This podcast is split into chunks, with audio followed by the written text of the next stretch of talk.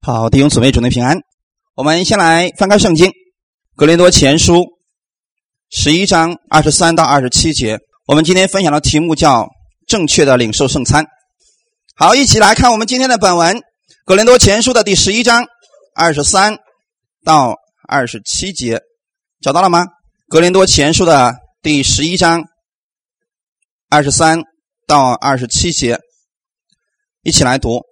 我当日传给你们的，原是从主领受的，就是主耶稣被卖的那一夜，拿起饼来祝谢了，就掰开，说：“这是我的身体，为你们舍的，你们应当如此行，为的是纪念我。”饭后也照样拿起杯来说：“这杯是用我的血所立的新约，你们每逢喝的时候，要如此行。”为的是纪念我，你们每逢吃这饼、喝这杯，是表明主的死，只等到他来。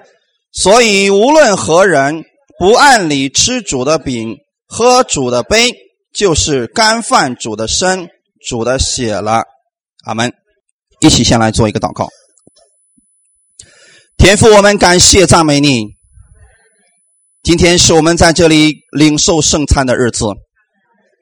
是你要把我们再一次带领到耶稣基督你的面前，因为你要赐下你的供应给我们。让我们今天要在这里思想的是耶稣你在十字架上你为我们所成就的。我们在这里可以领受你的力量，领受你的医治，领受你所有的供应。耶稣，你也把这个时间能够分别为圣，让我们每一个人，我们在这个时候，我们都单单来仰望耶稣你，借着你的话语再一次供应给我们。保守今天来寻求你的每一个弟兄姊妹，使我们今天在这里都能够满满的有所得着。感谢赞美你，奉主耶稣的名祷告，阿门，哈利路亚。今天用耶稣的名对你身边的人相互问候下，要说圣餐是祝福，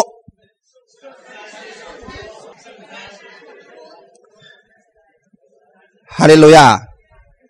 其实两个都是重点，第一是圣餐是重点，第二是什么？祝福是重点啊。所以圣餐是什么？是祝福。如果你把这句话记住了，今天我们的讲道就算完事了。把我们这个中心的一点一定要记在心里边。圣餐是神给他儿女的一个巨大的祝福。所以魔鬼啊，很害怕我们明白圣餐的大能，所以用各种方式来蒙蔽他的儿女，不希望他们正确的认识圣餐。结果很多人对圣餐呢产生了巨大的惧怕在里边。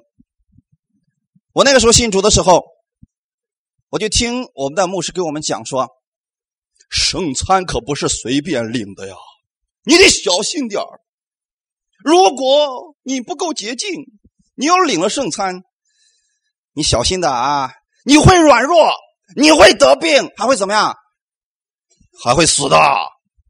当时我一听，哎呦，这玩意儿实在太恐怖了！这神不能够离他太近呐，特别是圣餐。所以我们那个时候呢，是一个月一次圣餐，第一个礼拜啊都有圣餐。我一般来选，就是第一个礼拜我不去，因为什么？听这么讲来，可怕不可怕？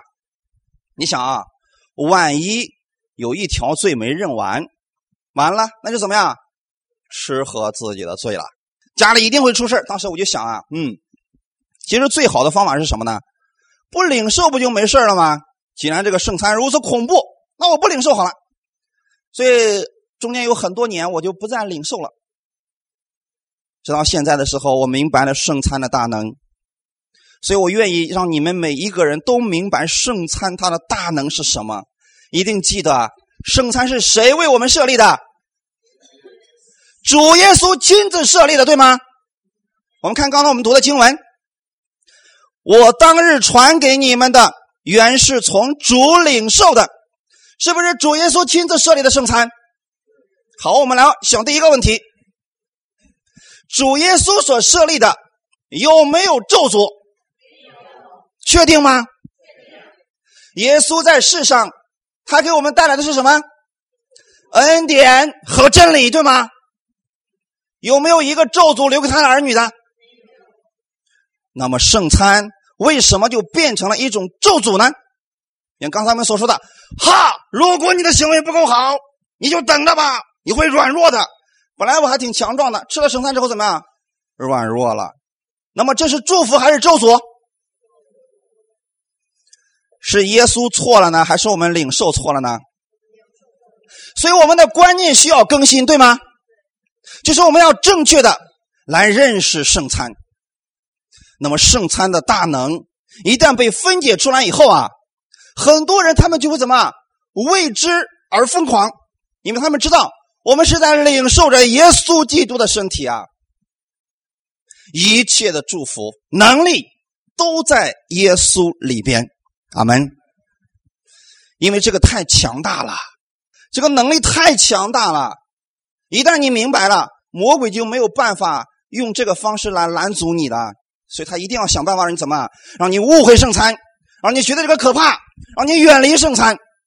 好了，感谢主，今天你们是有福的，因为我们要把这个奥秘给大家解开。阿门。圣经上告诉我们的是，圣餐是主耶稣。他被卖了的前一夜，那个晚上是不是被卖的那个晚上？然后呢，亲自为我们所设立的，是为他儿女设立的。感谢赞美主啊！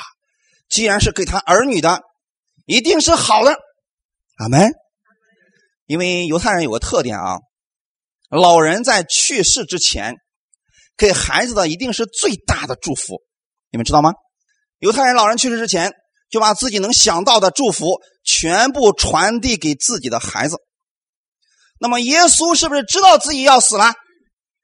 所以在他走之前，他把给一个最大的祝福给了我们，那就是圣餐。阿门。感谢赞美主啊！我们要明白，这是耶稣基督亲自给我们的一种祝福。分享第一点，按理分辨圣餐。为什么中间有句话，我们读到最后的是说二十七节看，所以任何人不按理吃主的饼、喝主的杯，就是干饭主的身、主的血了。很多人被这句话给吓住了，说啊，你看，如果说无论任何人他不按理吃主的饼、不按理喝主的杯，就是干饭主的身体、干饭主的血了。所以呀，人应当倒空自己，使劲的倒，把你倒的一切都倒完了，然后再去领受圣餐吧。弟兄姊妹，世界上有没有一个人能把自己里面的污秽倒干净的？因为你都想不起来上一周的这个时候你做了什么样的错事，能想起来吗？那又如何能倒干净呢？是不是倒不干净？当倒不干净怎么办？还敢不敢领受了？所以说啊，没有一个人能够倒干净，但是很多人却一直在教导说：“啊，先把自己倒干净吧，然后再去领受嘛。”所以很多人哭的稀里哗啦的，知道为什么吗？太痛苦了！哎呦，主啊，我里边怎么这么多的污秽呀？啊，痛苦的不得了啊！然后呢？最后领的时候说：“主啊，我实在不配领，是吧？”嗷，吃了。你既然不配，你又吃它干啥呢？耶稣给我们的，我们就是配得的，因为他给你是不是礼物？是礼物，你有什么不配得的？除非你是一个假仁假义的人。我今天给你一个礼物，你说：“哎呀，我实在不配得呀，我实在不配得了。”这样人，你们是不是觉得挺虚伪的？一边说自己不配得，一边怎么手都伸上去要了嘛？你说我们基督徒不要做这样的啊！耶稣给你的，你说接过来，感谢耶稣赐给我的这一切。因为我们在神面前有什么是配得的？没有，没有什么配得的，是不是？但是今天神说我把它赐给你，是白白赐给你们的。好，我们先来看这一句话。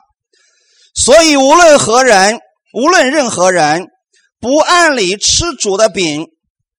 这里可不是说要让我们认罪的事情啊，从来没提到过这个事情啊。不按理在什么意思呢？在原文当中，它的意思就是不按照恰当的方式。不恰当的方式什么方式呢？我愿意用以经解经给大家来解开这段经文。啊，我们不要去听某一个名人说了什么啊，这个不管用，在我们教会这个不管用，是不是？嗯，我们强调很多次了啊。来看一下哥林多教会究竟发生了什么事情，我们有必要把这个初代教会时候的一个情况背景给大家了解一下啊。其实，在初代教会的时候，他们是每一天都领受圣餐。第一呢，是在会堂里边；第二呢，是在家里边，每一天都有。那么主日的时候更不用说了，每一个主日都有。到哥林多教会的时候啊，这已经成为一种很常见的事情了。每次只要有聚会，就一定会有领圣餐。结果呢，这哥林多人呢，说实话有点放纵了。他们不觉得这个圣餐有什么稀奇的了，也没有觉得说圣餐会给我们带来什么样的一个大能，就是他们不理解这个圣餐是什么意思了。所以他们把这个饼当做什么了？当做平常之物了。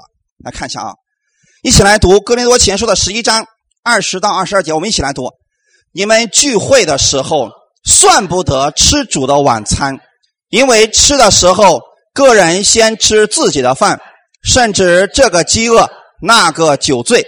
你们要吃喝，难道没有家吗？还是藐视神的教会？叫那没有的羞愧呢？我向你们可怎么说呢？可因此称赞你们吗？我不称赞。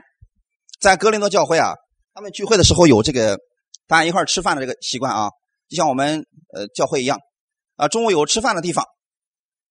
他们其实以色列百姓他们用的那个圣餐饼跟平时吃的那个饼什么是一样的啊，都是无酵饼啊。结果有一个人啊，可能进教会一看。哟嘿，这么多饼啊！这一说没吃饭，到那之后啊，拿着这个饼怎么，咔哧咔哧咔哧咔哧咔就吃起来了。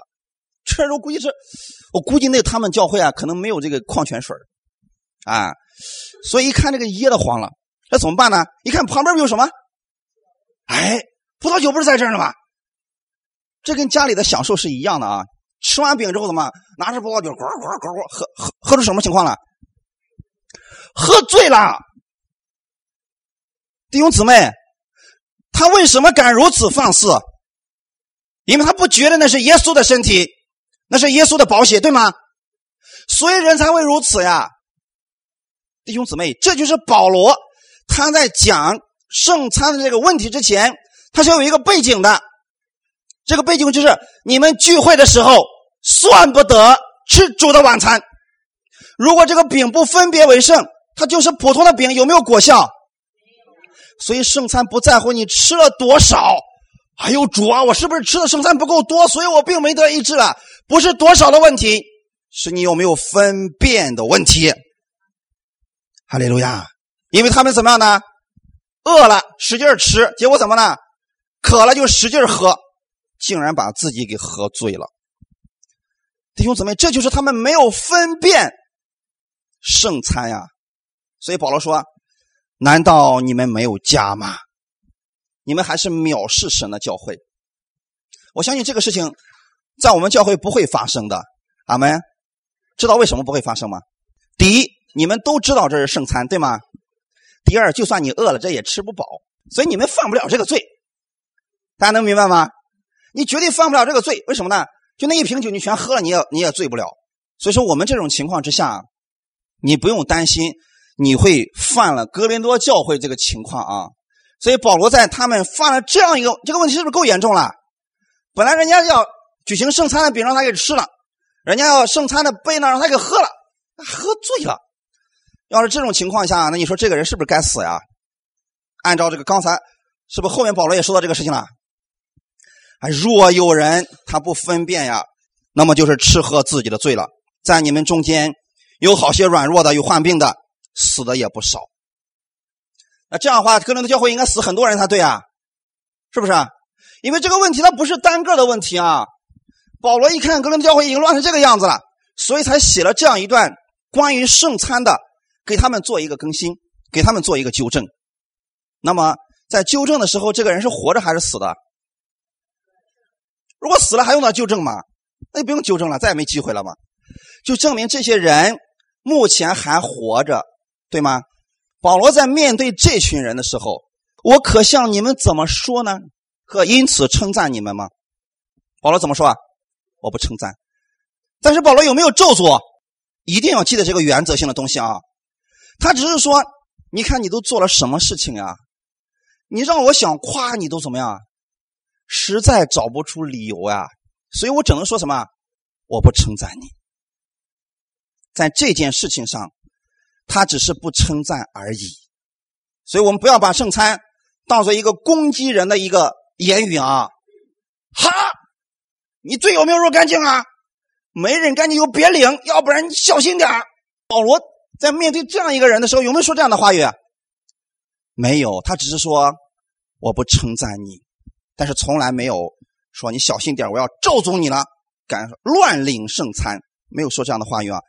所以我们不要在圣经上加上别的东西。好，我们继续往下看。刚才我们说了，不按理吃主的饼，喝主的杯，就是不是按照恰当的方式来领受圣餐，是不是方式错了？哎，你把圣餐看成普通的了。所以哥林多人呢，他们一方面走错了，在这种情况之下呢。保罗对他们做了一个纠正，然后告诉他们，应当分辨这饼是耶稣的身体。阿门。那么那句怎么解释呢？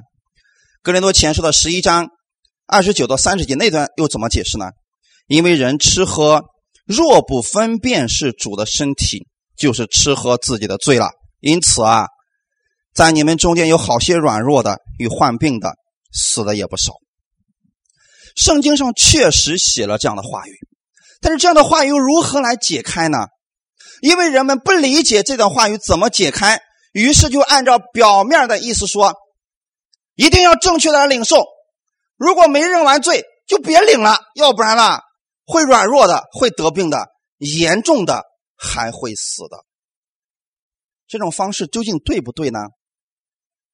如果这样解释，圣餐是不是就变成咒诅了？但是，圣餐是祝福，阿门。你们记得这一句话语：圣餐是祝福。如果解释成咒诅了，一定是解释错了。那我们就看这个究竟怎么解开呢？于是啊，我要查去，我去查一下原文。在原文当中啊，这里面就提到说：若不分辨是主的身体，就是你把这个东西说，哎呀，这是一个普通的饼啊，这有什么特异功能？没有什么功能啊，是不是没有分辨？没错。然后说。就是吃喝自己的罪了。这句话的意思在原文当中意思就是，你会自己给自己定罪，你会自己给自己定罪。怎么样一种方式来定罪的呢？后面就提到了说，因此是不是出来一个结论？你们中间有好些软弱的。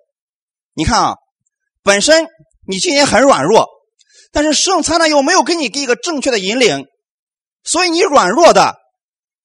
你依然还是软弱的，能理解没有？我举个例子来讲，当你们拿着这个圣餐的小饼的时候，牧师告诉你说啊，吃吧，吃了以后啊，你就能变得强壮了。你拿了之后说，就这么一点破面，吃了之后还能强壮？我回家做一堆这么多吃了强壮，我还吃这玩意能吃强壮吗？如果他藐视这个饼的话，请问他会不会变成强壮的？那如果这个人有疾病，那么呢？这时候牧师说：“你吃吧，吃了以后，耶稣的身体能够医治你。”他拿这个饼说什么呢？开超级玩笑。如果这玩意儿能治病，要医院干什么？要医生干什么？这不是开玩笑吗？如果他藐视这个饼，请问他能不能得到医治？不能。比如这个人快要死了，医生都判了死刑了，癌症病人了。我们告诉他啊，耶稣基督的身体能够医治你。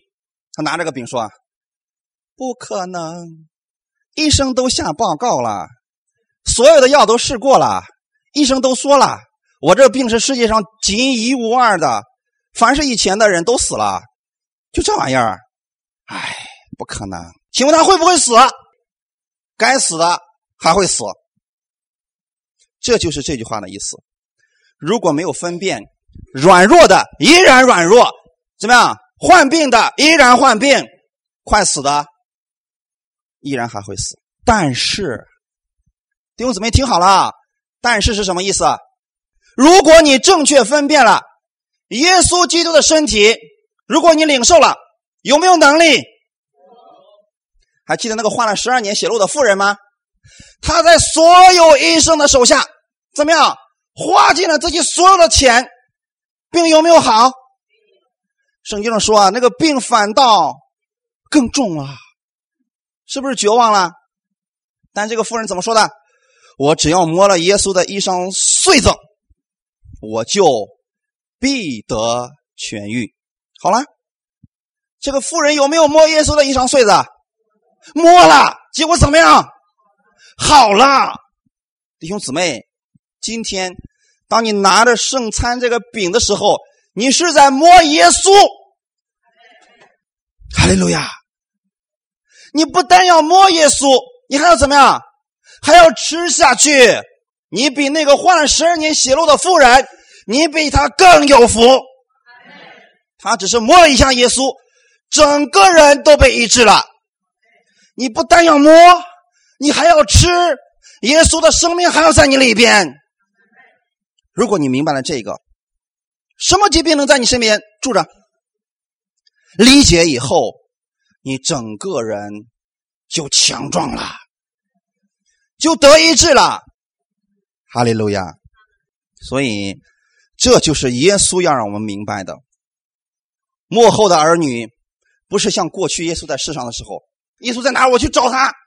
现在你在任何地方、任何地点、任何时间，你都可以找着耶稣。阿门。所以，如果方式错了，你就得不着了。我有一个亲身的经历，有一个阿姨，当时她是肝上有一个瘤子，医生说呀：“哎呀，看这个形状啊，百分之八十可能是恶性的。”那么这种情况之下呢，他就去医院住院了。说过一个星期以后啊，开始开刀。后来他就给我打电话，他说：“人家说我该怎么办呢？”我说：“领受圣餐。”但是当时他在医院里边，他没有办法回去做这个圣餐啊。结果呢，就让他的儿女做了圣餐之后，拿到了医院里边。你说医院里边你做这个事儿是不是很很显眼？太显眼了。医院里面还有还有另外两个床上的病人呢啊，跟他的情况差不多，所以呢，他呢就四处瞅一瞅，突然从床下里面摸出一个东西来，然后呢往床上一放，开始嘴里念念有词，正好她的丈夫看见了，你猜丈夫说啥？你搁这弄啥了你？你在干什么你？然后他说啊，我在领受耶稣的身体，信迷了，信傻了，你看看你。如果你的神那么好，你能坐到这儿吗？啊，是不是打击他了？哎呀，你知道他受了这种负面东西的时候，心里面有没有难受啊？能不难受吗？只要是人，你耳朵能听进去东西，你就会受干扰，是不是？所以那个难受的说：“哎呀，人家说怎么办呢？”我就说了，只看耶稣，不要看你身边人，他不了解，是不是？人因为不了解圣餐，所以才敢说这样的话语，对不对？如果他知道了，就是我们所说的，他分辨出来那个是耶稣的身体，那么他就不会乱说话了。今天我知道你们是有分辨的，所以你们不可能说：“哎呀，任教师啊，你说你今天拿那么多的面疙瘩干什么呀？”因为你们知道那是耶稣基督的身体，所以领受圣餐只有一个条件，就是你必须信耶稣。不信的，是不是瞧不起这么一个东西啊？这玩意儿能医治？哎，别开玩笑了。他是不是说我们信迷了？但是你知道，如果你是信耶稣的人，你知道这是耶稣的身体，它就有作用了。阿门。所以刚才那个结论是什么呢？因为他们没有分辨，所以有很多软弱的、患病的、死的也不少吧？如果有分辨的呢？他的情况就不再一样了，阿门。所以保罗啊，为了解决这个问题，三十三节呃十一章的三十三节，我们一起来看一下《格林多前书》十一章三十三到三十四节。所以弟兄们呐，你们聚会吃的时候要彼此等待。若有人饥饿，可以在家里先吃，免得聚会自己取罪。其余的事啊，我来的时候再安排。前面是不是提到了原因？后面是不是保罗又给了结论？说呀，你们领受圣餐的时候啊，如果你真饿的话，怎么办？你先在家里吃饱了，免得你到教会饿的不行了，把那圣餐当做普通饼给吃了啊，那就不好了，是不是？然后说，免得你们聚会自己取罪呀。那么这句话又是什么意思呢？就是你自己给自己定罪了。你自己可能就会藐视神的身体了，藐视神的宝血了，是不是？他是故意藐视的吗？不是，他是因为饿的原因，所以一看，哎呀，这不是有饼吗？这不是有酒吗？直接是不是就开始吃，开始喝了？他不是存心要藐视，他不是故意的。所以保罗说啊，为了避免你们发生这个问题，怎么办呢？在家里吃饱了啊，不会因为这个事情直接给吃完，是不是？所以弟兄姊妹。保罗给了我们解决的方法，就是在家里先吃饱，然后过来之后呢，分辨着来领受圣餐，阿门，免得自己定罪自己啊。所以刚才呢，就是我们所说的按理分辨领受圣餐。我们来得出一个结论：不要把圣餐过度的神秘化。很多人说了，那圣餐可不是随便领的呀，那必须是圣洁的人。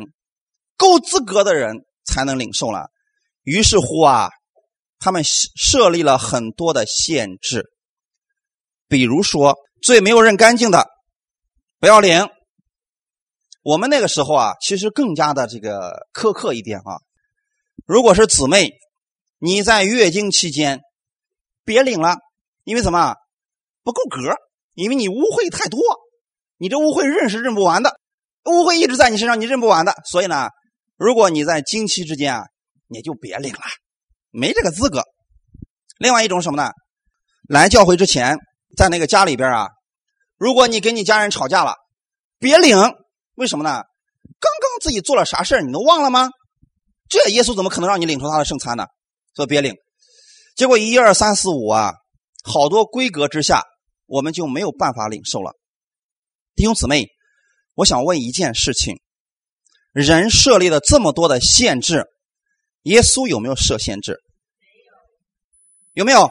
我们一开始说了，既然圣餐是耶稣给我们的祝福，耶稣给我们祝福有没有设限制？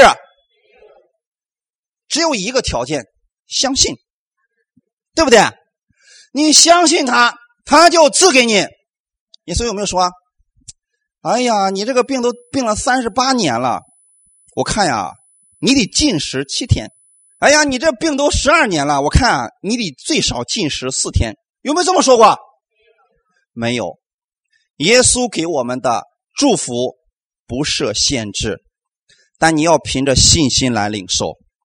什么样的信心呢？你要相信耶稣给你的祝福没有限制。你要相信这个就是给你的，而且是耶稣的大能充满在其中。有这个相信就可以领受了，其他的圣经上没有写的，不要去相信，不要加上别的东西。阿门。这就是第一，很多人把圣餐神秘化了，也不要去掉圣餐的大能，让圣餐变得毫无能力。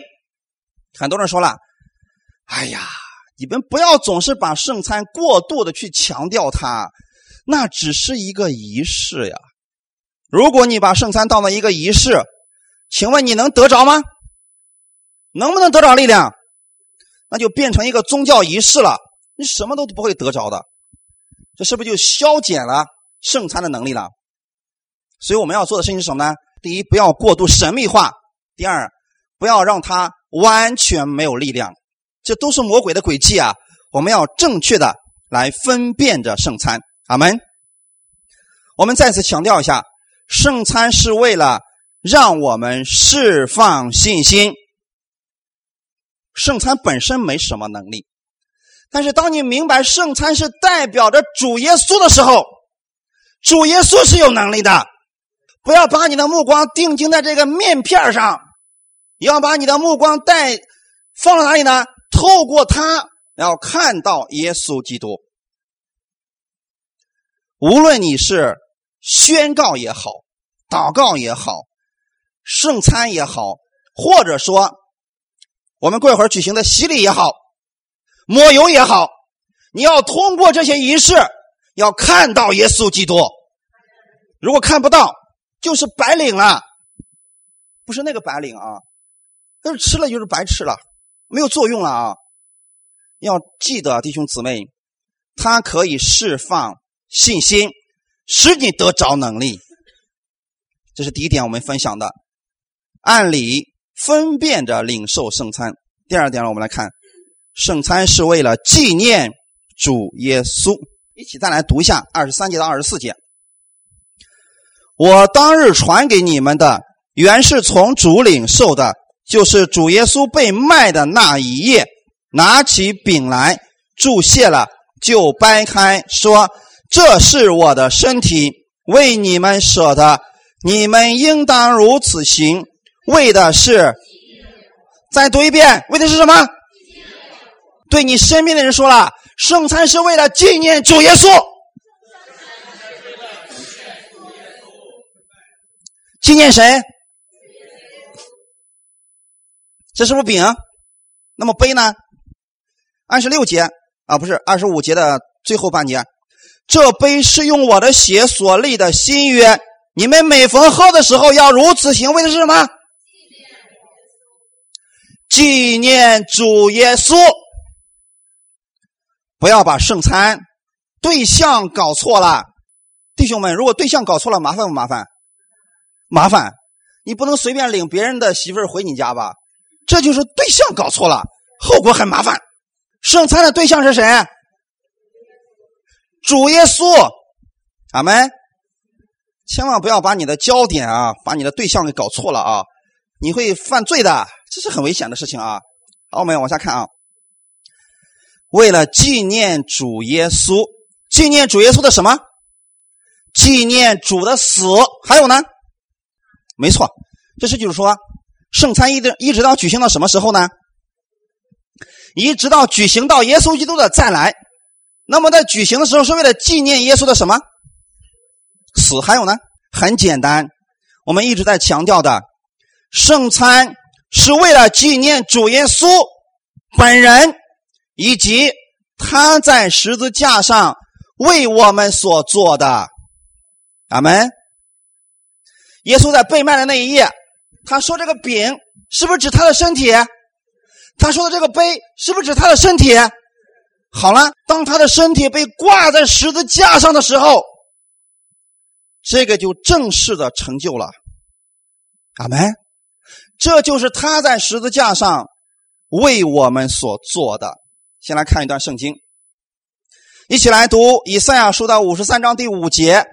哪知他为我们的过犯受害，为我们的罪孽压伤。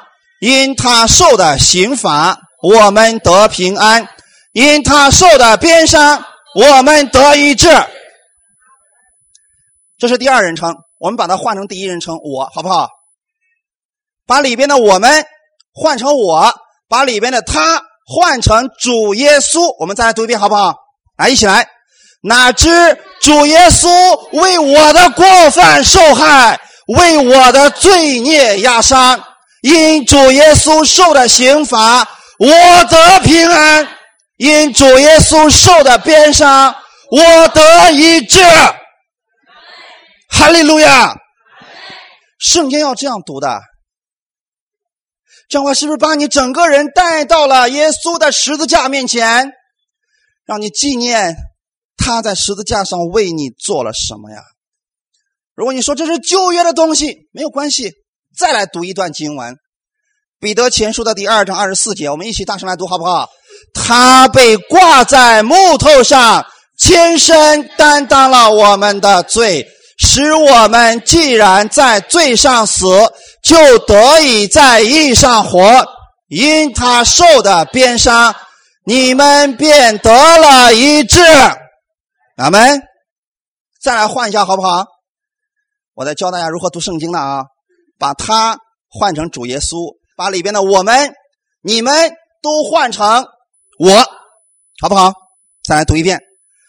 主耶稣被挂在木头上，亲身担当了我的罪，使我既然在罪上死，就得以在义上活。因主耶稣受的鞭伤，我便得了医治。旧约的时候用的是一个将来时，新约的时候用的是一个完成时。发现区别了没有？因他受的鞭伤，你得医治，这个事情还没有成就，对吗？但是到彼得前书的时候，这个事情已经成就了。耶稣现在有没有被挂在木头上？两千年以前，他就已经被挂在木头上了。耶稣为什么被挂在木头上？他被挂在木头上，亲身担当了我的罪啊！那么后面就说了，当耶稣担当了我们的罪的时候，我们就怎么样？首先要意识到，在罪上死，有没有死啊？一定记得，罪在我身上已经死了。千万不要说那个。模棱两可的、没死透的啊！这个我们在教会就会强调很多次了。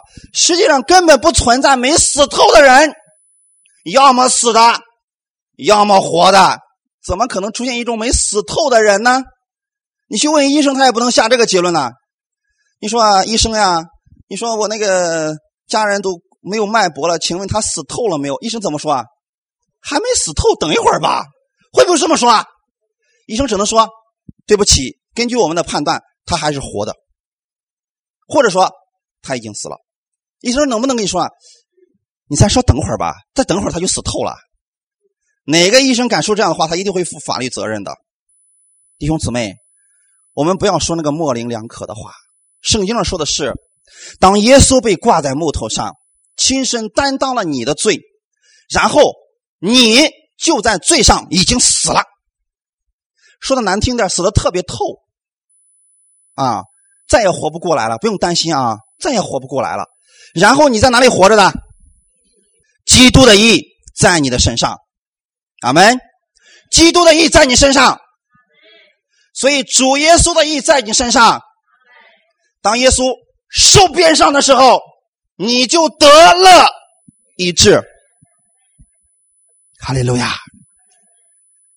所以我们在做圣餐的时候，本身也是一种。能力，犹太人到今天为止仍然不明白，做圣餐的时候为什么要在那个饼上画上几道？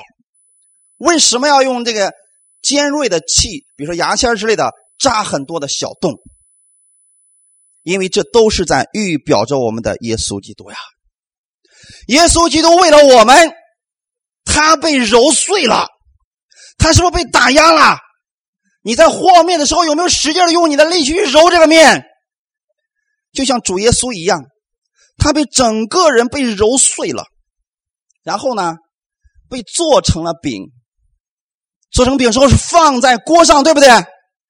然后下面要开火，开始烤这个饼，那就是耶稣在十字架上的一个景象啊，弟兄姊妹。你们看过《耶稣传》，你知道耶稣被挂在十字架上的时候，那太阳非常的毒，烤着主耶稣，上帝的烈怒降临在耶稣的身上。阿门。所以你在做这个圣餐饼的时候，你心里面要思想，这就是主耶稣在十字架上正在担当着我的罪，他的身体被撕裂了，是被受了鞭伤。为什么受鞭伤？为了让我得医治，所以他的身体是不是被扎了？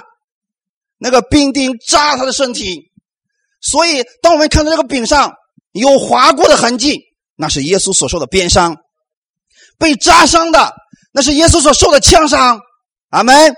这一切都是为了你得医治。当你关火的时候，这个饼已经代表烤熟了，可以吃了。阿门。那就是耶稣基督他在十字架上，他把所有的我们的罪都担当了，吸走了所有上帝的愤怒，把上帝的烈怒全部吸到了个人的身上，替我们担当了。阿门。当你思想这个画面的时候，你整个人你要知道，耶稣受鞭伤，你里边的那个罪已经没有了。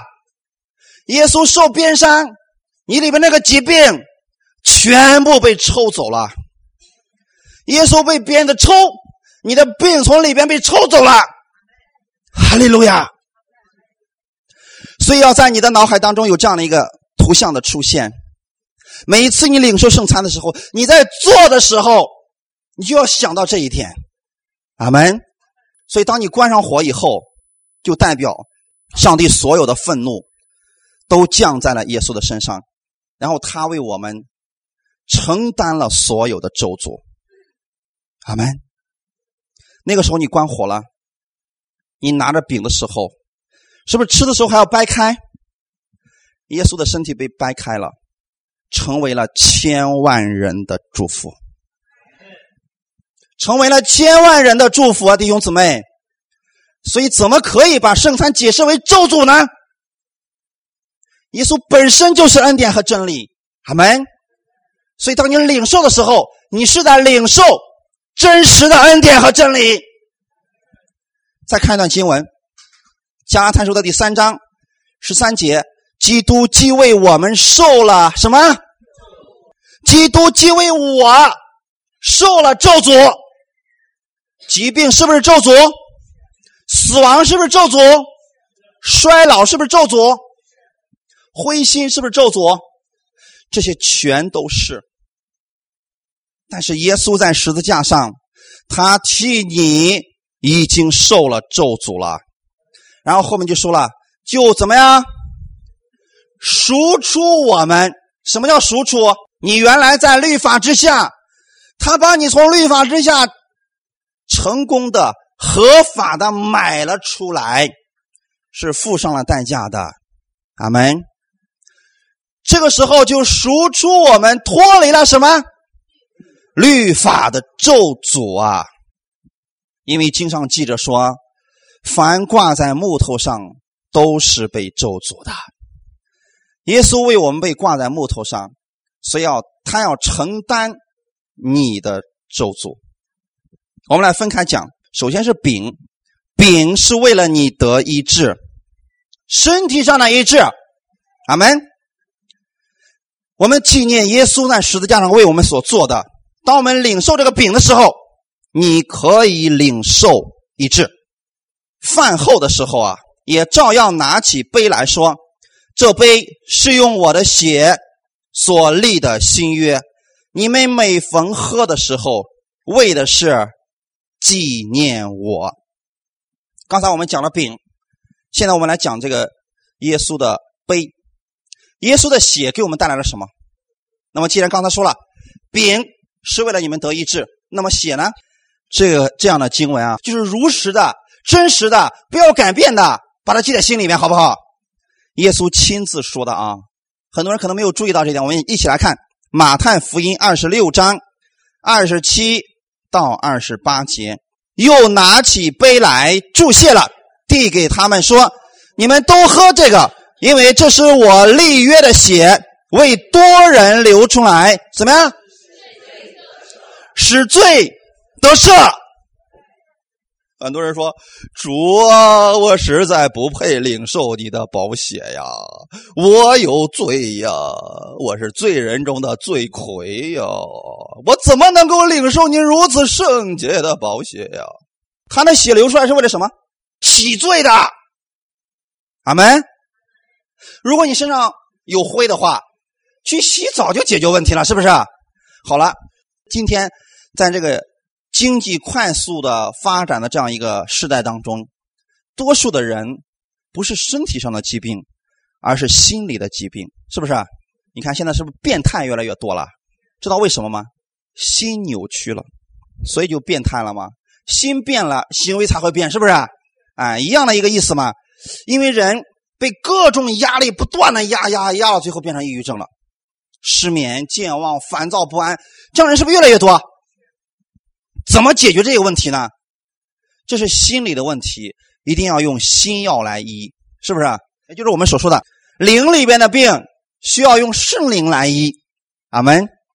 耶稣说了：“这是我立约的血。”过一会儿你们领受这个杯的时候，当你举起杯的时候，千万不要说：“哎呦主啊，我有罪呀！”这是在纪念谁？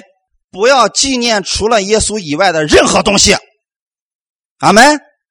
你只需要纪念耶稣就行了啊！拿起这个杯，纪念谁？主耶稣。这是主耶稣为我所流出来的立约的血。耶稣与你立了什么约？新约呀！你知道，借着这个约，你罪得赦免了。阿门。确定这一点吗？你罪得赦免不是你使劲努力跪的时间够长了，是因为他的血流出来，你就罪得赦免了。那么还有一个是什么呢？当你知道你罪得赦免，这个究竟给我们会带来什么呢？你知道你罪得赦免了，你可以领受医治。很多人心里这个病啊，他是没有办法得到赦免，他一直是不是不肯放下？不肯饶恕，不肯赦免，所以呢，这个病一直在他身上。只有他知道说，耶稣已经赦免了我所有的罪。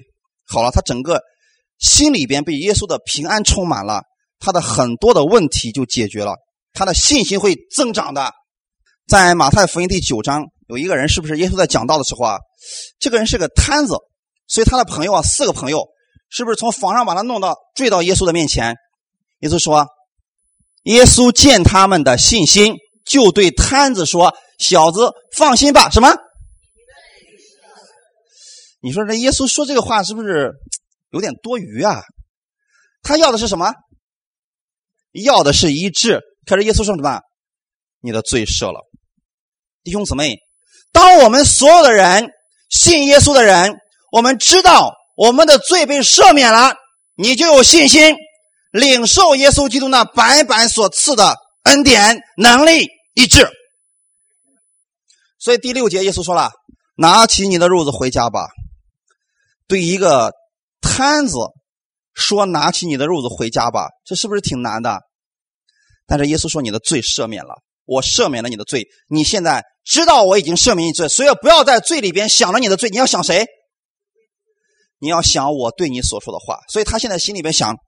耶稣对我说了：“让我拿起我的褥子回家，拿起褥子回家，拿起褥子回家，拿起褥子回家，然后拿起褥子回家了。”阿门。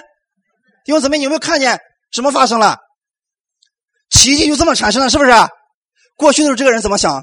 我是个摊子，我是个摊子，我不可能起来回行走，我必须有人抬着我到耶稣面前，我必须是不是都是定罪的东西？耶稣突然对他说：“你的罪赦了，拿起褥子回家吧。”他一直思想的是耶稣基督给他说的话语，所以弟兄姊妹，让耶稣的话语常常充满你的心里边，你会看到奇迹的，阿门！你会看到奇迹的，弟兄姊妹。所以我愿意弟兄姊妹呢，你们在生活当中要常常的把神的话语放在你的心里边，反复的思想，阿门。就像这个摊子一样，他那个时候他躺在那个地方，他他听到耶稣对他这么说了：“拿你的褥子回家吧。”他就想拿褥子回家，拿褥子回家，拿褥子回家。这个事情真的就成就了，因为耶稣的话语是有权柄的。路加福音的第七章，这个女人，耶稣对她说：“你的罪赦免了。”当周围所有的人都说这个女人是个罪人。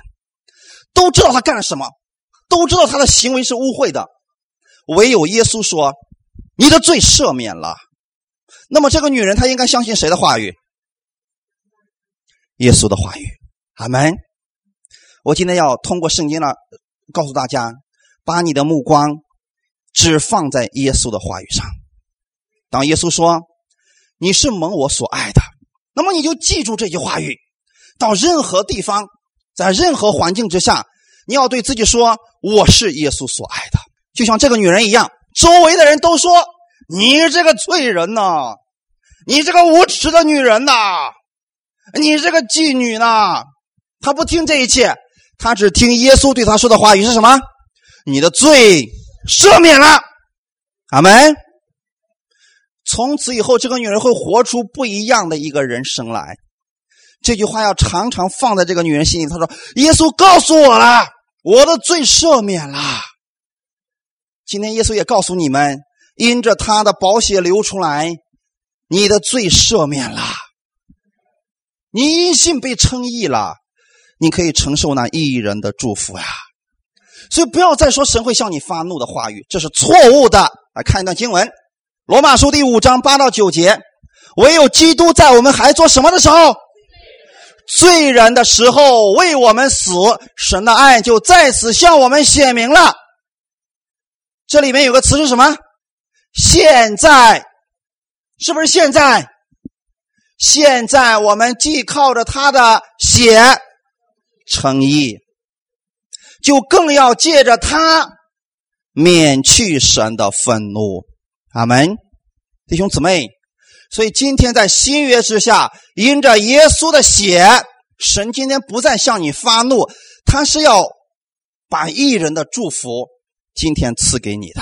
阿门。你的里边拥有的是耶稣的生命。好，我们来看一下《约翰福音》六章五十三节，一起来读一下。耶稣说：“我实实在在的告诉你们，你们若不吃人子的肉，不喝人子的血。”就没有生命在你们里边。这段经文指的是圣餐，不是让我们把耶稣分成几块都给吃了，指的是圣餐。阿门。今天你们要在这里领受耶稣的肉，领受耶稣的血，然后耶稣的生命在你里边开始发生了。请问耶稣的生命是强壮的还是弱小的？比起你心里边那个癌症，谁的生命更强？给大家一幅图画啊，大家想一下，一个癌症病人，他真的，哎呀，哎呀，他想的是什么？他想的是我要死了，医生都说了，我身边的人看都说了，哎呀，我的气气色越来越不如以前了。你如果今天来到这个现场，我会告诉你，当你领受圣餐的时候。基督的生命现在进入你里边去了，虽然小，但你别忘记了，他的生命实在太强大了。阿门！你领受圣餐的时候，你要知道，你吃进去之后呢，然后耶稣这个生命在你里边，怎么看到癌细胞就怎么样了？咔哧，咔哧，咔哧，谁更厉害？耶稣。阿门！耶稣的生命在你里边，什么癌症在你里边都要被耶稣的生命给它全部的消灭掉。你们做医生的应该明白这个吧？我们里面是不是有个免疫力？啊当他跟那个坏的细胞征战的时候，是不是一个把一个吃了？今天要想耶稣的生命借着圣餐进入我里边，我的整个生命里面多余的，想减肥的也是一样的啊，多余的部分。耶稣咔嚓咔嚓咔嚓咔嚓咔嚓咔嚓，全吃完了。阿门。借着他的身体，你得着健壮了；借着他的杯，借着这个宝血，你里边充满平安了。当我把这个告诉你的时候，说耶稣的生命在你里边，你的生命就开始翻转。你是不是又平安了？你不再相信医生所说的，不再相信你的朋友所说的。你相信的是耶稣的生命在我里边，他已经在改变我了，哈利路亚。所以格林多前书十一章二十八节，人应当自己醒茶，然后吃着饼，喝着杯。过一会儿你们要个人醒察你自己，醒察你在哪一方面需要耶稣的。拯救，身体上呢，还是心里边呢？借着圣餐，你思想的时候，不要思想你自己，你要思想主耶稣啊，我的身体这里需要你，所以你帮助我。我知道借着圣餐，我可以重新得力。阿门。所以这是我们要醒察的内容，把你的焦点单单放在耶稣以及他在十字架上为你做了什么。阿门。默想你的哪一方面需要耶稣来帮助你，需要耶稣来拯救你，需要耶稣来更新你，然后把你整个的焦点都放在耶稣他所做了什么。阿门。然后来领受这一切吧。阿门。你说主啊，我现在这个脾气很糟糕呀。好了，借着耶稣的这个能力，你说主耶稣改变我，哈利路亚。它不仅仅能改变你的身体，它也能够更新你的里边的生命。比如说坏习惯、坏脾气，各种在耶稣的生命里边，他都能够给你改变过来。哈利路亚！只要你相信，所以现在你要相信，你在哪一方面需要耶稣呢？经济方面、家庭方面、身体方面，不管是哪一方面，在默想耶稣的能力吧。他拥有的权柄是天上地下所有的权柄都在耶稣的手里边。把你的这些问题交给耶稣，借着他的身体，借着他的宝血，把你整个人全部都更新了吧。哈利路亚！好，我们一起起立，我们一起来祷告。天父，我们特别感谢赞美你，谢谢你给我们这个时间，让我们正确来认识圣餐。圣餐是耶稣你给你儿女的一个巨大的祝福。我今天来到你面前，是要借着你亲自来更新我。因着你流出的宝血，我知道我已经被称义了。因着你流出的宝血，我知道我里边已经拥有了你的生命。所以我现在。今天就在这里，我的生命要被改变。啊，借着领受圣餐，我要领受你的一致。我里边的烦恼，一切不平安的，要借着你的宝血冲洗干净。我在耶稣的面前可以重新得力。当我走出去的时候，我是一个全新的我，因为耶稣你更新了我。我出去之后可以荣耀耶稣你自己，因为你的生命在我里边。每一天不断的更新我，我为此而感谢你，奉主耶稣的名祷告，阿门。